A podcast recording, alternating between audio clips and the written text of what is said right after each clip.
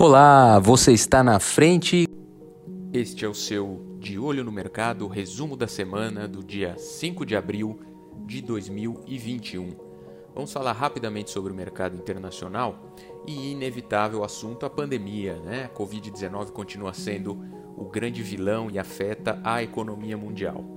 Nessa semana na Índia, o Ministério da Saúde informou que o país teve o maior aumento diário de casos de coronavírus dos últimos cinco meses e essa segunda onda está sendo impulsionada pelo rápido crescimento na, no estado mais rico do país chamado Maharashtra.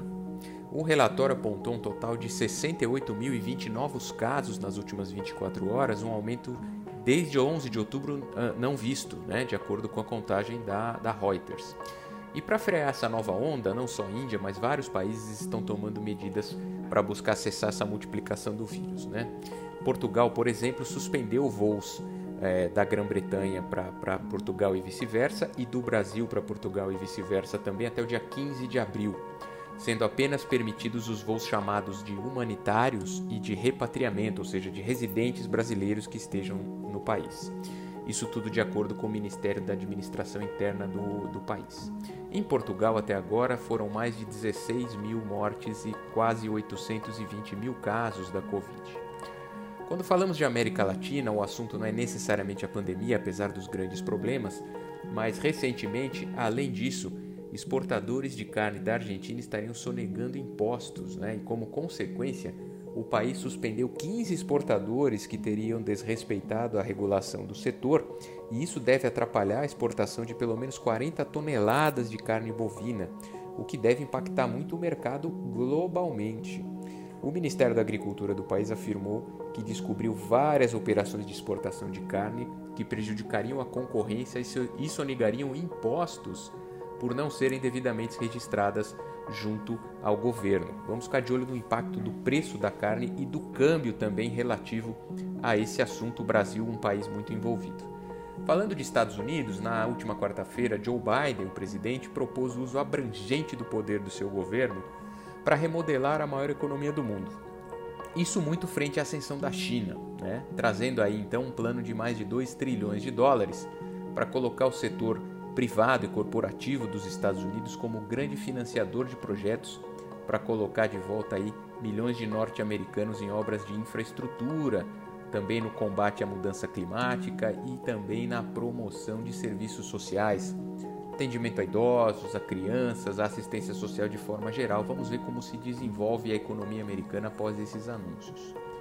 Vamos falar de Brasil. O boletim Focus da semana elevou as estimativas do IPCA para quase 4,81%, 12 alta consecutiva. Né? O PIB teve leve regressão na projeção, 3,18% é o esperado para o crescimento do ano de 2021. Já a taxa Selic se manteve em 5% para 2021 e já projetada em 6% para 2022. Na última terça-feira, o dia 30, né, o Banco Central também autorizou o funcionamento de recursos que permitem pagamentos pelo aplicativo de mensagens WhatsApp.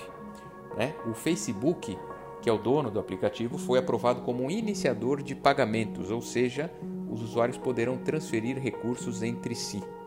Em nota, o Banco Central informou que ainda foram concedidas autorizações para dois arranjos classificados como abertos de transferência, né, de depósito de pré-pago domésticos, instituídos pela Visa e pela Mastercard. Vamos falar um pouco agora sobre o imposto de renda. Né? A Câmara dos Deputados aprovou nessa última quarta-feira um projeto que prorroga o prazo para que os contribuintes façam a declaração do seu imposto de renda esse ano. O prazo agora se esgotará em 31 de julho três meses depois do previsto inicialmente, que é usualmente o 30 de abril. Né? O texto já seguiu para a análise do Senado Federal. No cenário de dólar, né, a semana começou com dólar muito alto, aberto em 5,75 e hoje ele já abriu em 5,63 com uma tendência mais forte de queda. Então aproveite as suas operações cambiais também, fique sempre conosco e até o próximo De Olho no Mercado resumo da semana.